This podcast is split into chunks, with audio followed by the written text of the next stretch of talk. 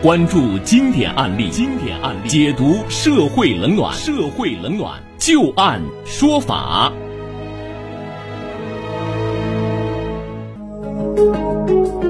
好的，欢迎大家继续关注收听由知金和律师张玉柱为您带来的旧案说法。接下来我们再来和大家说一个有关于在儿童乐园里摔倒受伤所引发的一场纠纷。陈女士为了带外孙去儿童乐园玩，哪想到啊自己却受了伤，之后的索赔却并不顺利。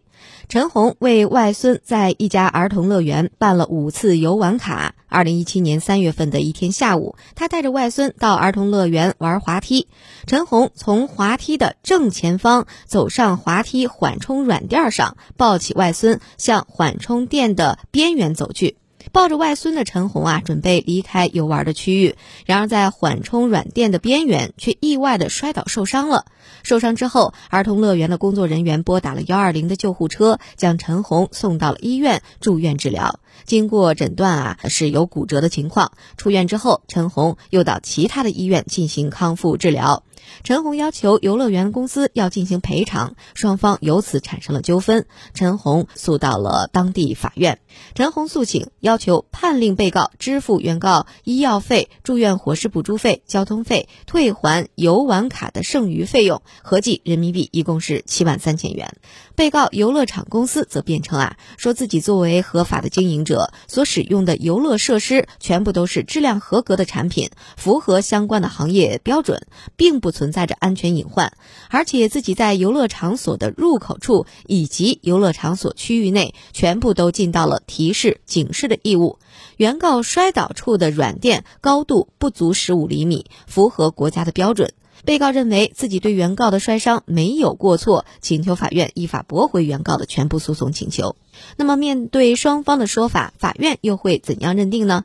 秦淮法院经过审理之后认为啊，作为本案当中儿童游乐场所的管理人，被告在硬件方面应当提供相应的安全设备设施，并且保障设备设施本身的安全性；在软件方面，要配备相应的人员，确保公共场所的活动者人身以及财产的安全，并且应该对于活动场所内可能会出现的各种危险情况，要做出明显的警示措施。在审理过程当中，被告针对上述安全保障内容提交了游乐设备质量合格的检测报告以及质量认证，还有设备的维护说明，并且也提交了入园须知以及游玩须知，还在乐园多处区域张贴有安全提示，足以证明被告的产品质量并不存在着安全隐患，并且在原告受伤之后，被告也及时的进行了救助，应该视为是已经尽到了安全保护谨慎的义务。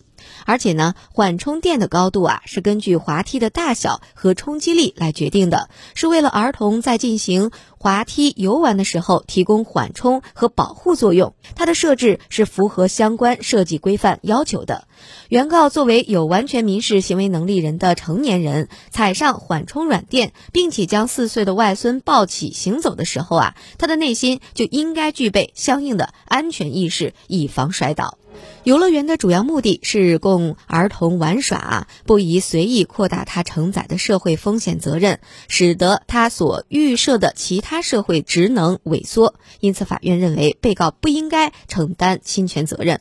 而关于退还游玩卡剩余费用的这个问题啊，原告为他的外孙在被告处办理了游玩卡，是基于双方的合同关系。本案审理的是侵权纠纷，不属于同一法律范畴。而对于这个诉讼请求，法。法院是没有处理。那么，综合以上，最终秦淮法院判决驳回了原告陈红的全部诉讼请求。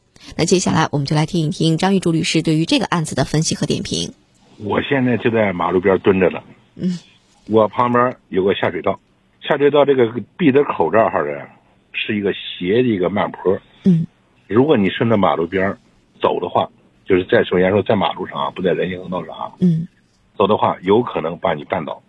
因为就绊过我，那我就问了，说如果把我绊倒了，直接你来回答，我要求公路这个养护部门，或者说设计部门给我赔偿，应该不应该？我觉得不应该。